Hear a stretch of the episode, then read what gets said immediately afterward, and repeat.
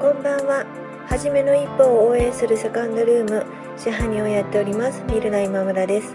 このチャンネルはカフェをやりたいという夢を25年間温め続けた私が楽しいこともへこむこともたくさんあるカフェオーナーライフをゆるゆると配信しています。あなたの初めの一歩の背中を押せる一言がお伝えできたらなと思って作っています。本日もよろしくお願いします。今日はですねカフェの時間は無駄じゃないっていうお題でお話をしたいと思います。先日、えー、部屋の綺麗な人はお金が貯まるっていうテーマの YouTube をちょっと見てまして、えー、思ったことを今日は話したいと思うんですけれども、え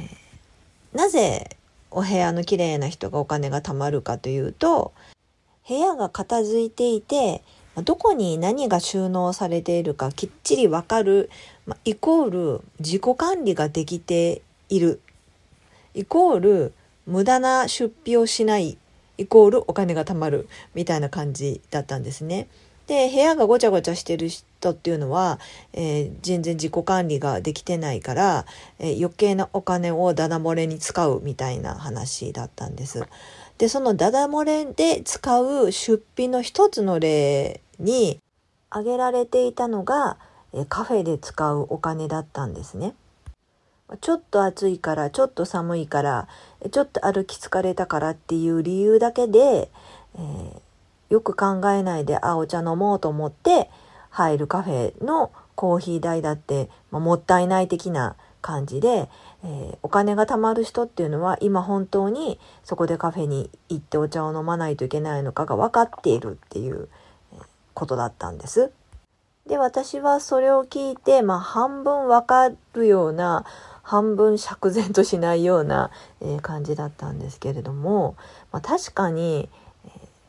まあ、ちょっとお茶を飲みに来たのに、え、時間制なんて納得できないとか、ちょっと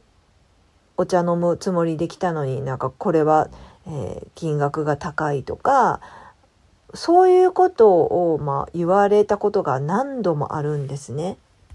言ってみればそういう理由でカフェを使う人の行為というのが、えー、先ほどのその、えー、お金が貯まる貯まらないっていう配信をしていただ YouTuber さんの、まあ、無駄なお金の使い方になるのかなっていうふうに、ま思ったんです。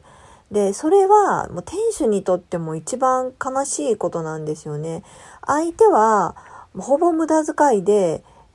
ちょっとお茶をって思ってるけど、受けてる店主側、店側は、一生懸命それに対し対応するわけじゃないですか。と熱量が結局違うっていうことなんですよね。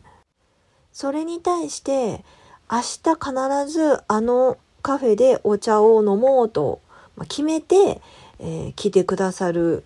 カフェの使い方っていうのは必要だから使っているので、えー、先ほどの方から言うと多分無駄な使い方にはならないっていうふうに思うし、まあ、お店側からしてもやっぱりそういうふうに、えー、望まれて、えー、来ていただくってことは嬉しいことだし、まあ、それに対してお店としてできることをして差し上げたいっていうふうに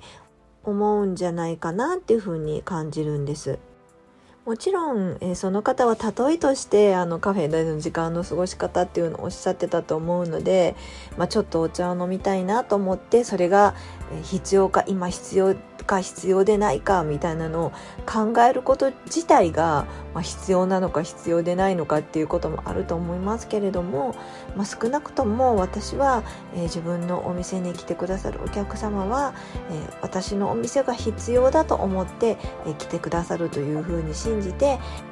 無駄なものなど何もないという、え時間を、え過ごしていただきたい過ごしていただけるように努力していきたいというふうに思っています。